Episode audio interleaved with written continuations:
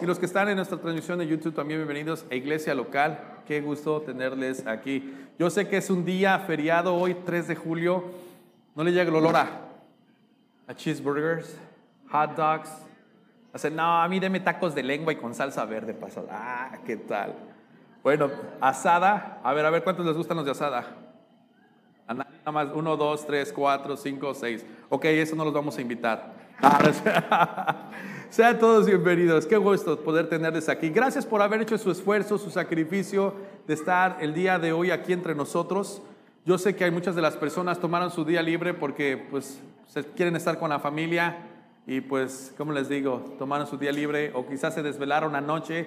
Como buenos mexicanos dicen por ahí, empezamos a celebrar una semana antes y terminamos una semana después de celebrar. Pero gracias por estar en esta hermosa mañana aquí entre nosotros. Es una bendición y un privilegio. ¿Qué les parece si, si usted me pudiera acompañar el día de hoy a un tiempo de oración para ponernos en las manos de Dios y escuchar lo que Él tiene preparado para cada uno de nosotros a través de su palabra? ¿Me acompaña?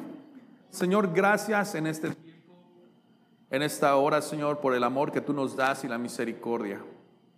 Gracias, Cristo, por la vida que tú entregaste y la pusiste, Señor en esa cruz, porque en esa cruz deberíamos estar nosotros. Mas tú dijiste, yo entregaré mi vida, para que pudiéramos nosotros, Señor, tener perdón de nuestros pecados y reconciliarnos con el Padre.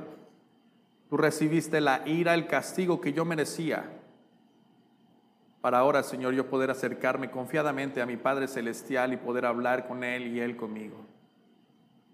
Y hoy Hoy es el resultado de la gracia maravillosa, del esfuerzo y el sacrificio en esa cruz, donde nos amas, donde nos cuidas, Señor, donde nos muestras, Padre Santo, el día de hoy de tu gracia y misericordia, que hoy podemos meditar en tu palabra, escudriñarla, Señor. Y te pido, Dios Espíritu Santo, que el día de hoy tú nos redargullas, nos exhortes, nos consueles, nos avives, nos recuerdes, nos levantes, Señor Dios Espíritu Santo, maestros de maestros, tú conoces las necesidades entre los que estamos aquí. Habla nuestros corazones. Y si hay alguien, Señor, que está explorando la fe, que hoy pueda encontrar en ti, Señor, la salvación. En el nombre de Cristo Jesús, todos oramos y decimos, amén, amén. Después, ¿le puedo hacer un favor? Ah, David, ¿me podría hacer un favor, mi hermano? ¿Podríamos apagarme, aunque sea este aire acondicionado? Porque traigo la garganta, pero este, no, está el control ahí, en la cajita. Ándale, sonero. Entonces, porque se siente bien raro que uno esté dando el aire aquí directo y la garganta se seca. Ya me trajeron dos aguas, qué bueno, gracias. Así que si trae su Biblia, le animo a que pueda abrir su Biblia en el primer libro de Samuel, nuestra serie, el llamamiento, la soberanía y el servicio tres cosas muy interesantes donde estamos estudiando el libro de Samuel capítulo por capítulo y versículo por versículo. Estamos hablando y vemos que durante este estudio en todo Samuel vemos tres cosas muy importantes, que Dios llama al servicio y vemos caos, vemos guerra, vemos muerte, vemos desilusión, pero también vemos a un Dios que tiene el control, a un Dios soberano que está encargado absolutamente de todo y en control de todo.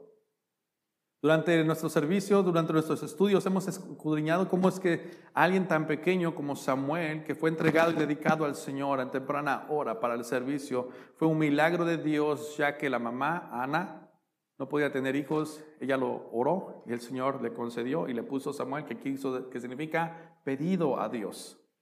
Pero también cuando el Señor empieza a llamar a Samuel a su servicio, le empieza a dar un mensaje para que Samuel tenga que comunicar. Aproximadamente dicen los expertos y los estudiosos en la palabra del Señor que Samuel tenía como 12 años. Yo creo que aquí hay más personas, aquí estamos personas más de 12 años, ¿correcto? Entonces imagínense, si Dios pudo utilizar a, un jovencito pre-teenage, así como que preadolescente, porque ni adolescente era todavía, estaba en la preadolescencia, y Dios lo llama para darle un mensaje. Y era un mensaje fuerte en contra de la vida y los hijos de, ¿de quién? De Elí.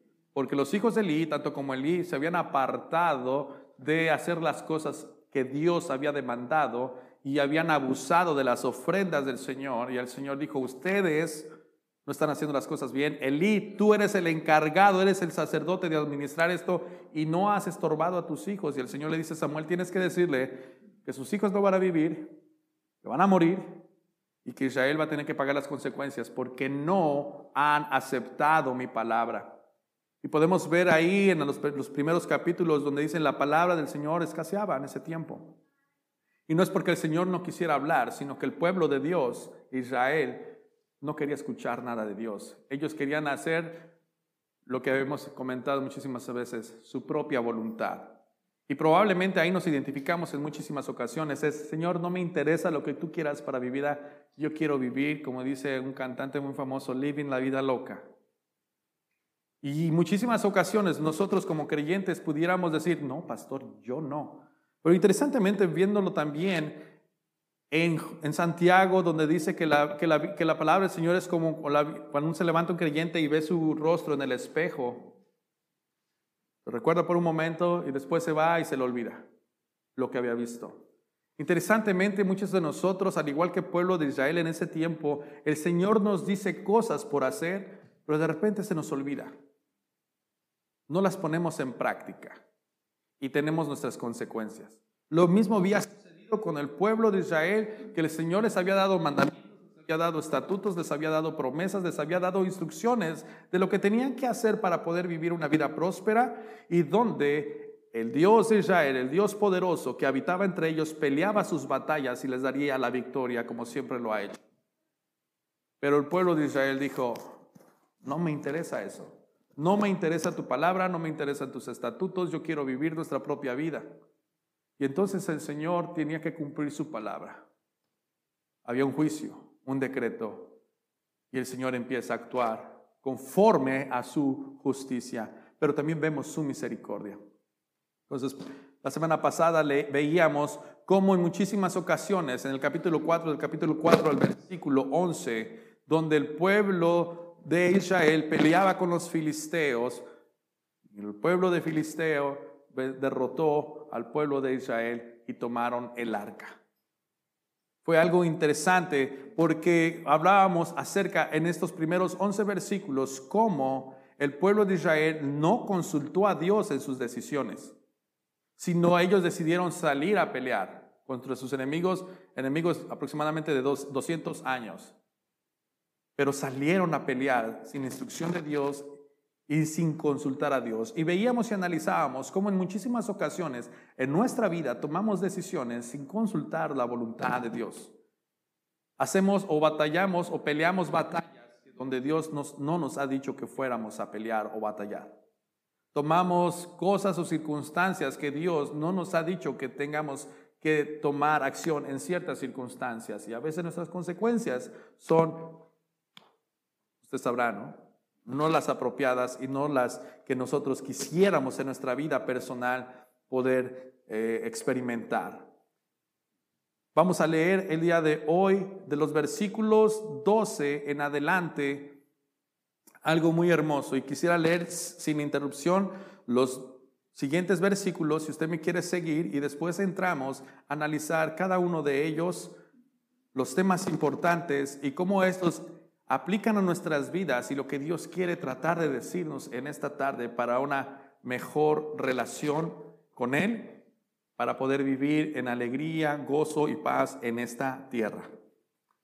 Dice así la palabra del Señor, si usted me quiere acompañar, primera de Samuel capítulo 4, el versículo 12 en adelante. Y un hombre de Benjamín corrió del campo de batalla y llegó aquel mismo día a Silo con sus vestidos rotos y polvo sobre su cabeza. Cuando llegó, Elí estaba sentado en su asiento junto al camino esperando ansiosamente porque su corazón temblaba por causa del arca de Dios. Así pues, el hombre fue a anunciarlo en la ciudad y toda la ciudad prorrumpió en gritos. Al oír el ruido de los gritos, dijo, ¿qué significa el ruido de este tumulto? Entonces el hombre se acercó apresuradamente y dio la noticia a Elí. Elí tenía 98 años, sus ojos se habían cegado y no podía ver. Versículo 16, el hombre le dijo a Elí, yo soy el que viene del campo de batalla, hoy escapé del campo de batalla. ¿Cómo fueron las cosas, hijo mío? preguntó Elí. Él trajo la noticia, respondió, perdón, el que trajo la noticia respondió, Israel ha huido delante de los filisteos. Además, ha habido gran matanza entre el pueblo. También han muerto tus dos hijos, Ofni y Finés y el arca de Dios ha sido tomada. Cuando mencionó el arca de Dios, Elí cayó de su asiento hacia atrás junto a la puerta, se rompió la nuca y murió pues. Era entrado de años y pesaba mucho. Elí había juzgado a Israel durante 40 años. Su nuera, la mujer de Finés, estaba encinta y a punto de dar a luz. Y al oír la noticia que el arca de Dios había sido tomada y que su suegro y su marido habían muerto, se arrodilló y dio a luz porque le sobrevivieron, le sobrevinieron los dolores de parto. Al tiempo que moría, las mujeres que estaban junto a ella le dijeron, no temas porque has dado a luz un hijo. Ella no respondió ni prestó atención, pero llamó al niño Icabod y dijo, se ha ido la gloria de Israel. Por haber sido tomada el arca de Dios y por la muerte de su suegro y de su marido, ella dijo, se ha ido la gloria de Israel porque el arca de Dios ha sido tomada. ¡Wow! ¡Qué escenario! En este escenario podemos ver algunas circunstancias muy, así como que, ah, dolor, Podemos ver sufrimiento, podemos ver muerte, podemos ver trauma, podemos ver abandono, decepción. Todas estas cosas podemos ver eh, eh, en la vida de este pueblo. Guerra, murieron más de 30 mil personas, aproximadamente 34 mil personas. Los, los sacerdotes más importantes que se encargaban de traer el arca del Señor. Recordemos que el arca del Señor, el arca del pacto, es, una, es la representación donde Dios habitaba y moraba con Israel. Y era lo más precioso, lo más apreciado para Israel, el arca de Dios, porque ellos pensaban y ellos creían y, Dios estaba en esa arca. Y cuando escuchan que de repente les quitaron y ha sido tomada el arca, es Dios ha sido arrebatado de nosotros. Oh, ya no tenemos a Dios entre nosotros. Oh, Dios ya no está en el pueblo de Israel. Lo mejor de nosotros se ha ido. Pero interesantemente, cuando vemos en los, versículos anteriores, ellos habían utilizado el arca de Dios como un amuleto. Adoraban más y le daban más importancia al arca que al Dios del arca. Lo vimos la semana pasada. Y, y, eso nos da un entendimiento, creo yo, más a fondo de la importancia de poder analizar nuestras cosas como creyentes de lo que hacemos. En muchísimas de las ocasiones nosotros hacemos las actividades como el fin en sí mismo, como si Dios estuviera o fueran las actividades y nos olvidamos del Dios de las actividades. Es algo muy interesante para nosotros analizar estos principios, porque si nosotros idolatramos o tenemos amuletos o tenemos oraciones mágicas en, nuestros, en nuestras carteras o estampitas Cosas que a veces nosotros le ponemos importancia y pensamos que por hacer esto o por traer esto a nuestra cartera, Dios estará a nuestro favor. Estamos muy equivocados porque estamos haciendo de las cosas materiales una idolatría, pero nos olvidamos del Dios verdadero. A mí me llama la atención muchísimas ocasiones cuando uno está en Facebook, estoy viejito, tengo Facebook, ok, se lo pongo más, más fresón para los jóvenes, TikTok. Cuando dicen, uh, pasan la imagen de algún santo o alguna imagen que las personas creen y veneran muchísimo, dice, compártelo y recibirás un milagro. Ya lo he compartido muchas veces y no me ha pasado nada. no, no es cierto. No lo he compartido. Pero me llama la atención que muchísimas personas creen que en el hacer estas cosas algo bueno va a suceder. O si le pones like, algo maravilloso va a pasar en tu vida. Y las personas poniendo like. Y es muy interesante ver que este cierto tipo de cosas y que nuestro corazón tiene tendencia de hacer ciertas cosas idolatrías. La estampita, la estatua, incluso a veces en nuestras propias actividades dentro de, las, de la iglesia, tenemos la tendencia de que si no hago esto, el Señor se va a enojar conmigo. Pero no hemos entendido que todas las cosas que podemos desarrollar dentro de la iglesia es solamente un instrumento para poder acercarnos más a Dios o la manifestación de nuestro amor hacia Dios por lo que Él ha hecho por nosotros. Si Israel hubiera entendido que no se trata tanto del arca, sino el arca representaba solamente un símbolo donde Dios habitaba, y se hubiera enfocado con el Dios que habita en el arca, quizá hubiera entendido y hubiera respetado y analizado y, discernido, mejor decir, no es el arca, es el Dios del arca. Y hay que honrarle, hay que respetarle, hay que escucharle. Señor, tendremos que ir a tal batalla. Señor, tendremos que hacer esto. Señor, ¿qué piensas? En la historia hemos visto que tú liberaste a tu pueblo de Egipto, los liberaste de los amorreos, de los jebuseos, de, Jericó, tiraste los muros. Señor, en esta ocasión nuestros amigos nos han rodeado. ¿Qué haremos, Padre? Si el pueblo de Israel hubiera consultado al Señor y se hubiera interesado en las palabras, en su palabra y en sus estatutos, quizá la historia hubiera sido diferente. ¿Cómo pudo haber sido diferente o pudiera ser diferente nuestra vida si consultáramos más a Dios para respuesta y solución en nuestras necesidades?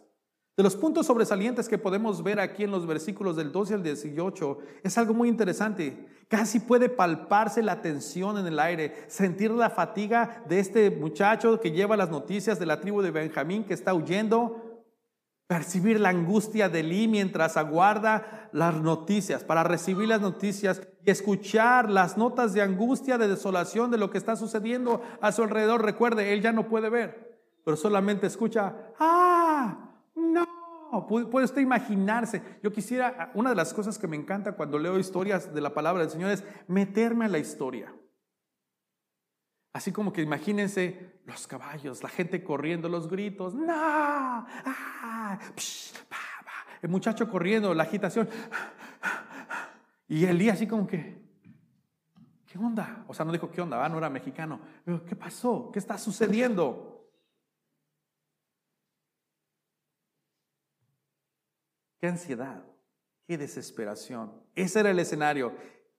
Es más que probable, pues, que esperara con, que, estuviera desesperanzado, ansioso ya Elí al escuchar, porque recuerden que Elí por 40 años sirvió al pueblo de Israel y él fue uno de los jueces que también vio a Dios darle victoria a su pueblo y él podía discernir, estos ruidos no son de victoria, algo está sucediendo.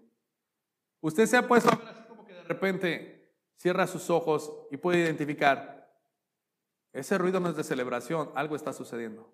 Oh, wow, parece que la están pasando muy bien por acá los vecinos. Uh, ah, la desesperación. Su corazón temblaba, dice el versículo 13. ¿Por qué temblaba? Dice, por causa del arca de Dios.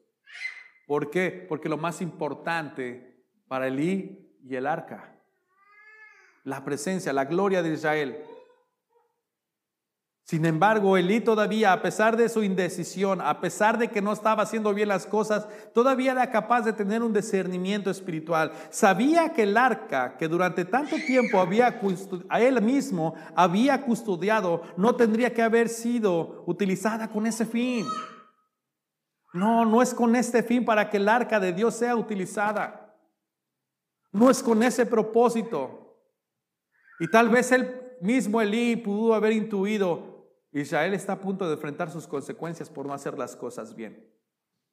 ¿Cuántas veces, cuántos sermones, cuántas predicaciones, cuántas iglesias usted y yo hemos visitado y Dios nos ha recordado ciertas cosas y comportamientos que no podemos seguir llevando a cabo en nuestras vidas personales? Sin embargo, ¿qué sucede? Se nos olvida.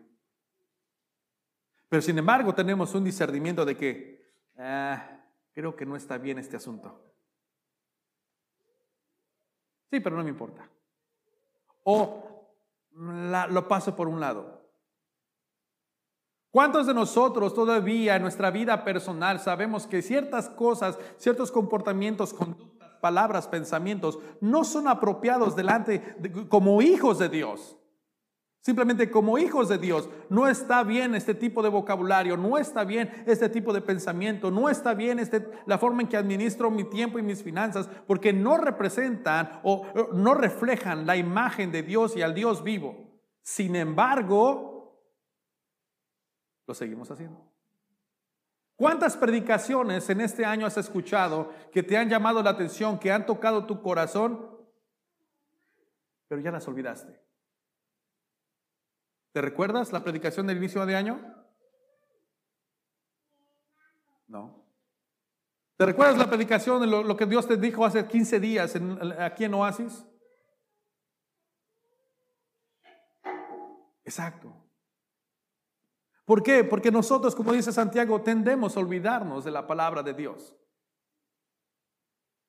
Y es algo muy peligroso para nuestras vidas porque esto significará mucho de qué tan cerca está la palabra de Dios en nosotros para cuidarnos de las cosas de este mundo, pero también para acercarnos a Dios y escuchar su instrucción para las acciones que debemos de tomar. Los puntos sobresalientes en los versículos 19 al 22 es algo maravilloso. Vemos el poder de Dios que no depende de símbolos individuales, ni de liturgias religiosas o circunstancias particulares. No era el arca en sí misma, el algo material, lo que hacía que sucedieran las cosas, era el Dios del arca. Y eso es algo muy interesante porque usted pudiera decir, pero eso fue hace mucho tiempo, pero la realidad es que no somos diferentes.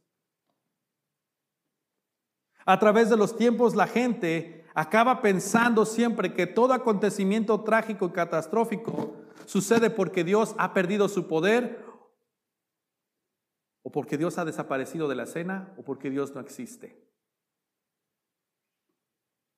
Cuando nosotros vemos al pueblo de Israel y decimos, ya Dios se fue, ¿por qué? Porque permitió que perdiéramos. Ya Dios no está con nosotros porque no escuchó nuestro clamor. Ya Dios no está con nosotros porque estamos en medio del sufrimiento. Ya Dios nos abandonó porque me siento triste.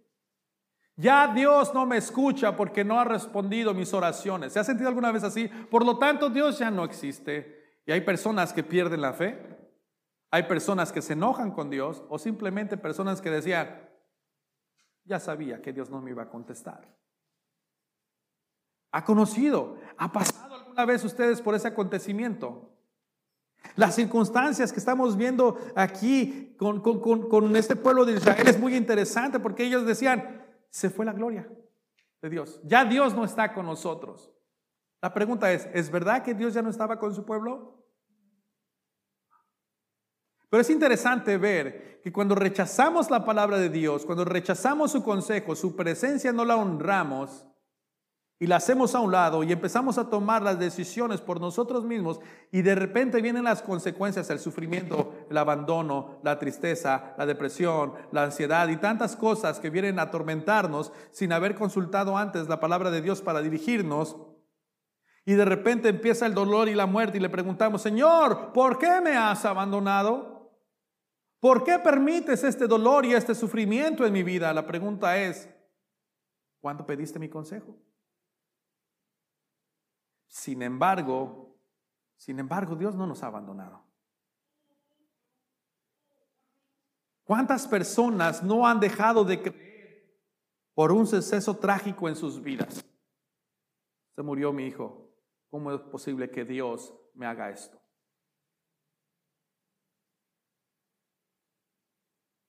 Dios no tiene corazón. Y circunstancias interesantes que las personas han puesto su fe en las cosas materiales y la base de su fe está en eso. Jamás ha tenido su fe en Cristo y en la voluntad de Dios. Y cuando viene la adversidad y la circunstancia difícil, nos damos cuenta o evidencia dónde está puesta nuestra fe. Déjame hacerte estos puntos de contraste para que déjame aterrizarlo así como a nivel de cancha. Nosotros Tenemos este tipo de pensamiento en muchísimas ocasiones. Probablemente usted no. Por mucho tiempo yo lo viví así. Que venga a la iglesia para que cambie. Invítalo o invítala. Allí en la iglesia va a cambiar. ¿Es cierto o es mentira? La verdad es que la iglesia no tiene el poder de cambiar a nadie. Solo Dios cambia y transforma al corazón arrepentido y humillado. La iglesia no. La iglesia es el instrumento de Dios de las buenas noticias, que hay un Dios que puede salvar, que puede redimir, que puede restaurar y que puede transformar a las personas. Pero ¿qué tal cuando viene la persona creyendo que pues algo puede suceder y nunca cambia? Quizá algunos de los que estamos aquí o de los que nos están viendo han estado por años viniendo a la iglesia y no cambia su comportamiento. Siguen diciendo después de 15, 20 años como cristianos las palabrotas que no pueden que no deben de decir, que se siguen yendo de parrandas escondidas y que tienen su litrito todavía de algo debajo de la cama para el susto, cuando se le sube se le baja la presión. de verdad. Porque los nervios y esto me relaja, pero no, hay, no ha habido un cambio de comportamiento. Cuando la gente no cambia su patrón o se vuelve religiosa o simplemente la gente deja de congregarse y creer en Dios. ¿Conoce a alguien así? Espero que este no sea su caso. Pero ¿cuál es el problema de este pensamiento? En que la gente confía en la iglesia como agente de cambio y no el Dios de la iglesia. ¿Se ha dado cuenta de esto? Vamos a la iglesia. No, sí, la iglesia es un instrumento. En la iglesia nos van a decir que hay poder en Cristo, que hay salvación, que hay esperanza, que hay restauración, que Dios está en medio de nuestro sufrimiento y que Dios quiere abrazarte, amarte, guiarte, salvarte, restaurarte y transformarte. Pero es un proceso hacia la eternidad. Pero es Dios quien te transforma, no es la iglesia. Otro punto muy interesante que ha sucedido muchísimo a través de los años ayuno y oro, sé que Dios me hará el milagro. Muchos de nosotros podemos pensar eso, ¿verdad? La oración y el ayuno, dos disciplinas espirituales maravillosas. ¿Es cierto o es verdad que si oramos y ayunamos, Dios hará el milagro? Ok. Bueno, el ayuno y la oración no cambian las circunstancias. Solo nos acercan a Dios para descubrir su voluntad y pedir conforme a su voluntad. Es algo muy interesante poder entender algo, que las actividades y las disciplinas espirituales no tienen un poder en sí mismo. Es el Dios en que las disciplinas espirituales nos están acercando hacia. Cuando yo ayuno, es decir, me voy a separar de ciertas cosas porque quiero poner mi mente en Cristo y poder conocer su voluntad para mi vida en esta temporada. Y no me voy a ir hasta que el Señor me pueda dar de su revelación y de su voluntad para mi vida. Oro, oro no para que las cosas sucedan, sino para acercarme, poner mis peticiones. Y cuando oro, me estoy comunicando, me estoy relacionando con Dios. Y entre más cerca esté con Él, Él va a descubrir su corazón y decir, mi voluntad es esta en esta circunstancia, no vayas por este camino. Oh, ok, Señor. Yo tenía todo este plan, pero ahora que a través, Señor, de alejarme de las distracciones y acercarme en oración, veo ahora tu voluntad. Estas disciplinas espirituales solo me ayudan a acercarme a ti fuera de distracciones.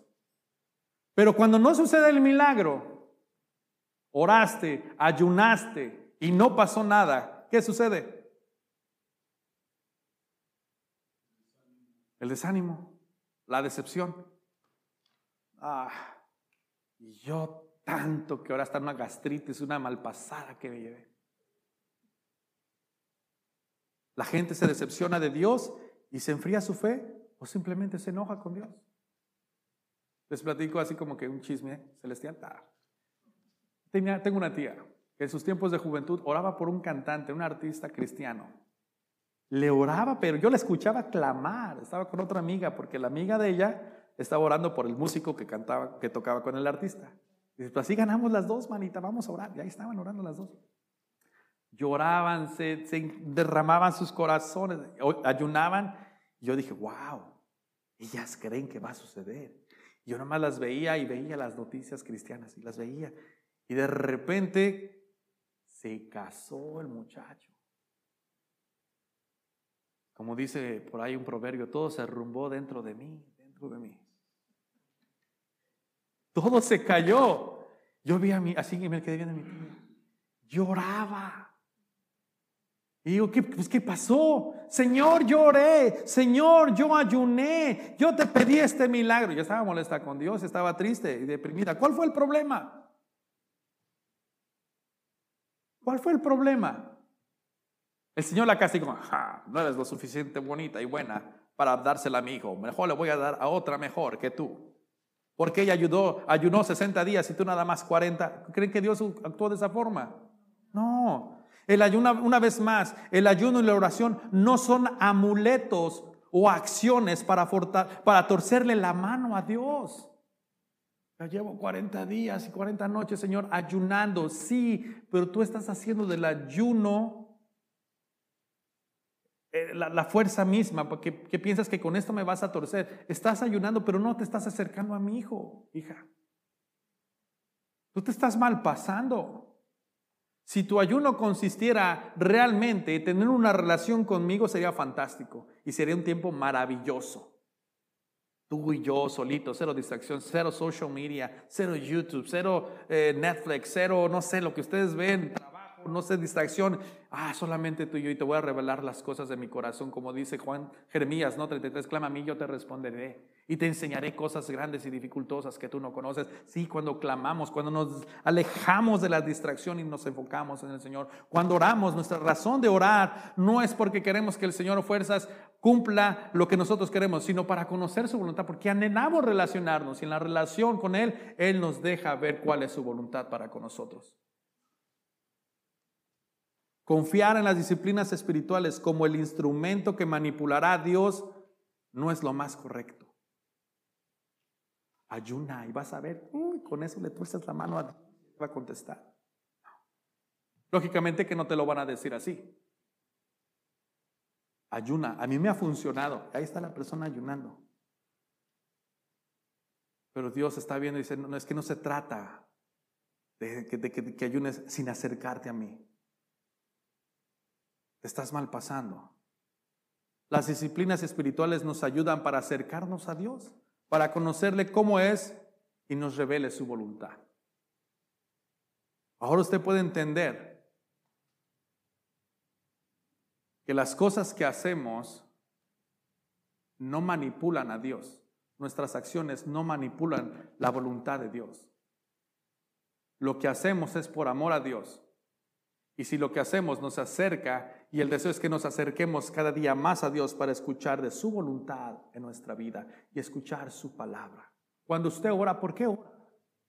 ¿Tiene sus peticiones? Claro, todos tenemos nuestras peticiones, pero de lo más grande es porque queremos hablar con Él, relacionarnos con Él, escucharle hablar a nuestras vidas y tener un tiempo maravilloso con nuestro amado, algo que el pueblo de Israel había dejado ya a un lado.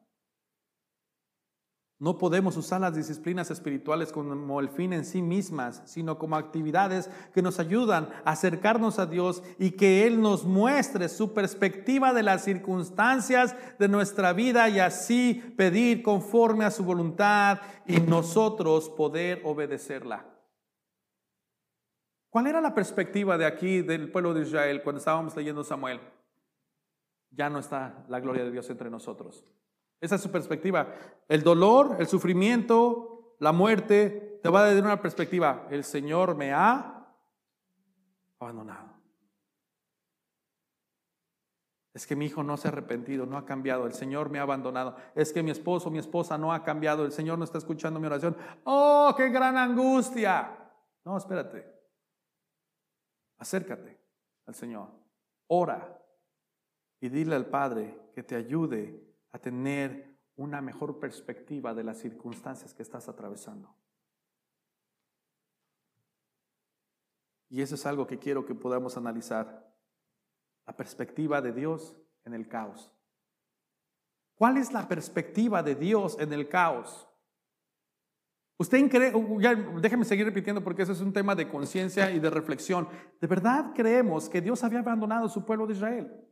Oh, ya capturaron a Dios, Dios ya perdió su poder, ya no se pudo defender, sus enemigos lo derrotaron. Es parecido a lo que pasaba en la cruz del Calvario, cuando Jesucristo, estaba siendo crucificado, cuando entregó su vida, dio su último suspiro. ¿Dónde estaban sus discípulos? Estaban escondidos encerraditos, tristes, confundidos. ¿Qué pasó? ¿Qué pasó? Nuestro maestro. Oh, nos hemos quedado solos. No salgan, no salgan en este momento porque nos pueden matar. ¿Qué había sucedido en ese momento? ¿De qué se habían olvidado? De la promesa de que Cristo dijo, voy a dar mi vida pero al tercer día voy a resucitar. Si ellos que estaban con Cristo Jesús olvidaron esas palabras tan importantes, mis hermanos, ¿dónde nos deja nosotros?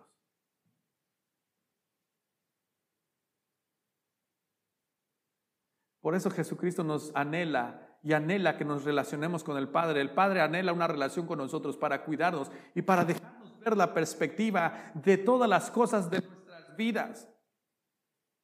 Cuando Israel fue llevado al exilio en Babilonia, la sensación de que Dios ya no tenía suficiente poder para proteger a su pueblo era demasiado grande. Fue entonces cuando Ezequiel fue el mismo el que se encargó de poner las cosas en su sitio. Hey, cálmense. Dios está con nosotros todavía. Pero estamos en el exilio. Ah, espérense. El exilio argumentaba lejos de evidenciar la falta de poder de Dios, era una realidad de la demostración del control total que ejercía sobre la situación Dios mismo. Y por otra parte, el resultado directo del juicio emitido por Dios sobre su pueblo. Porque el pueblo se había entregado a la idolatría, tenía que pagar las consecuencias. Y se los llevaron cautivos. Sin embargo, Dios utiliza la cautividad de ellos también y después los hará libres para restaurar y transformar sus corazones, la futura generación, para regresar a Israel y construir una vez más el templo, para poder seguir siendo el pueblo de Dios y manifestar de su amor y su presencia a todas las naciones. Pero el pueblo no lo veía de esa forma. El pueblo de Israel estaba desmoralizado. Cuando leemos aquí en Samuel, sin fe y sin esperanza, pensando que Dios les había abandonado y que el arca había sido tomada. ¡Ah, qué tragedia! Pero el pueblo de Israel no sabía que Dios estaría obrando poderosamente en medio de su sufrimiento y caos, pero también era una enseñanza y corrección al pueblo de Israel. ¿Y nosotros ahora?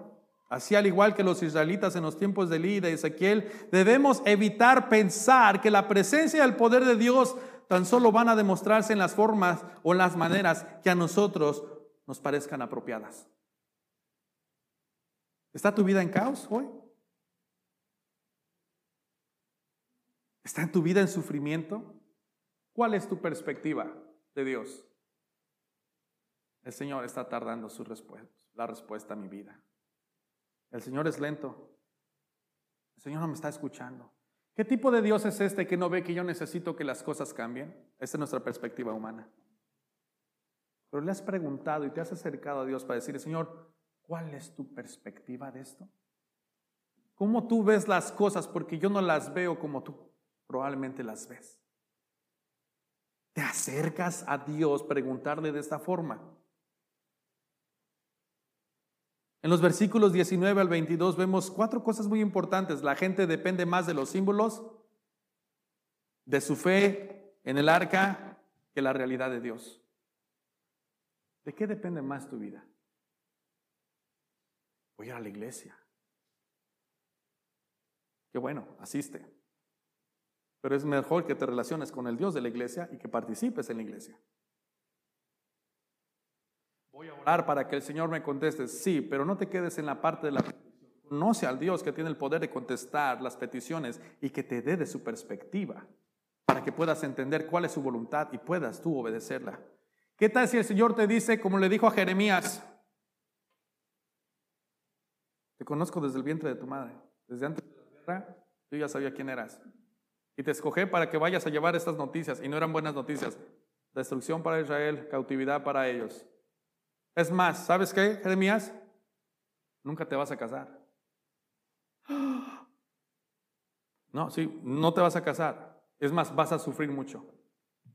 Te van a perseguir. Pero yo voy a estar contigo. Que Dios nos hablara de esta forma, ¿cómo lo van a decir? ¿Cómo vamos a reaccionar? Imagínate que de repente, perdón, Jeremy, ¿te puedo utilizar? Sí, ya que. Te quiero mucho, Jeremy, tú sabes. De repente el Señor, ay, Jeremy, Jeremías, lo mismo. Imagínate que, no, mejor le cambio. Que de repente el Señor te dijera, Jeremy, hijo, te escogí desde el vientre de tu madre para alabanza y para mi servicio. Olvídate de que vas a ir a Harvard. Te vas a ir a otra universidad para servirte y prepararte para el ministerio. Es más, y no te vas a casar. ¿Cómo podría reaccionar Jeremy? ¡Oh, no! O'Brien. Uh oh, Brian. Perdón, no, no, no los quiero exponer. Simplemente quiero que tengamos esta perspectiva. Nos puede causar temor, ¿verdad? Ansiedad. Y podemos ver a Dios y nuestras circunstancias de una perspectiva totalmente diferente. Pero si nos acercamos a Dios y buscamos de su rostro, escudriñamos su palabra y le decimos, Señor, dame mayor perspectiva de mi circunstancia. No quiero hacerlo del pueblo de Israel, confiar en las cosas que como, porque voy a la iglesia, porque sirvo, porque trabajo y hago todas estas. Eso no es el fin en sí mismo. Esa es nuestra respuesta, alabanza y adoración a Dios. Porque lo hacemos, ¿por qué? Porque somos hijos de Dios. No es para ganarnos el favor de Dios ni manipular la voluntad de Dios sobre nuestras vidas. Si yo le sirvo al Señor, el Señor me va a contestar todas mis peticiones. No. Si yo le sirvo al Señor es porque le amo, porque es la expresión de mi amor. Me conteste o no me conteste, me responda o no me responda esta petición, Él sigue siendo mi Dios.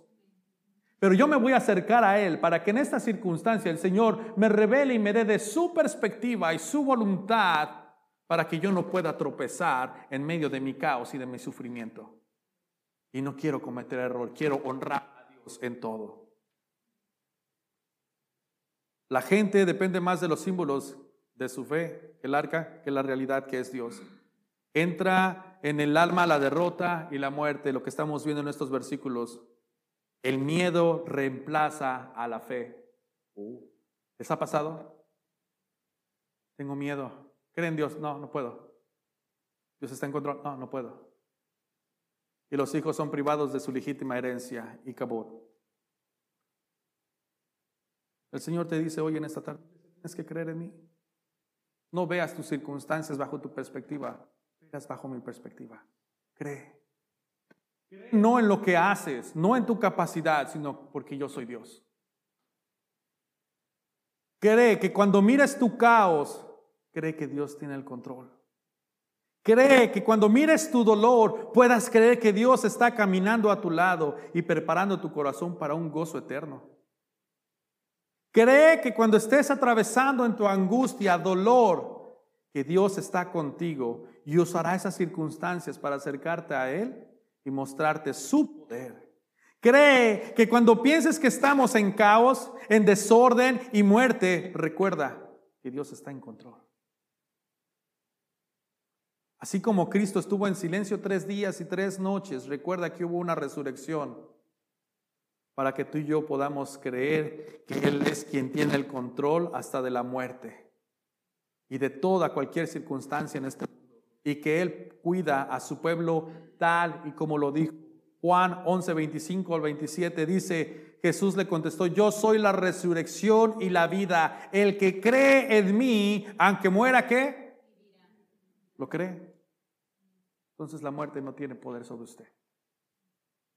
Porque la muerte solamente es el inicio, la, ausencia en esta tierra es el inicio de una eternidad con Cristo.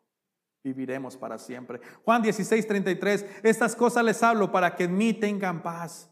En el mundo tendrán o tienen tribulación, pero confíen, yo he vencido al mundo. ¿Crees que Dios venció al mundo? Acércate a Él para que Él te pueda dar una mejor perspectiva de tu vida. Apocalipsis nos enseña acontecimientos que unos dicen, ay, yo no quiero leer Apocalipsis, me da miedo, ay, que la bestia y que el jinete y los cuatro caballos. Y la gente se espanta. Pero es uno de los libros más hermosos que podemos ver en la Biblia. ¿Por qué? Porque ahí nos deja ver algo. Dios vence, Dios tiene el control y nosotros estamos con Él por toda la eternidad. ¡Uh! Esa es la perspectiva de Dios. Probablemente en tu perspectiva te quedaste con la hambruna y con la marca de la bestia 666 y el caos. Pero Dios me dice, no, véname a mí. Estamos reinando juntos porque yo soy el vencedor. ¿Tú crees eso? Dios tiene el control de todo. Él vence y nosotros reinaremos con Él por la eternidad. Si crees en Él, si crees esto, ¿por qué no nos rendimos en esta hermosa tardecita? Oremos.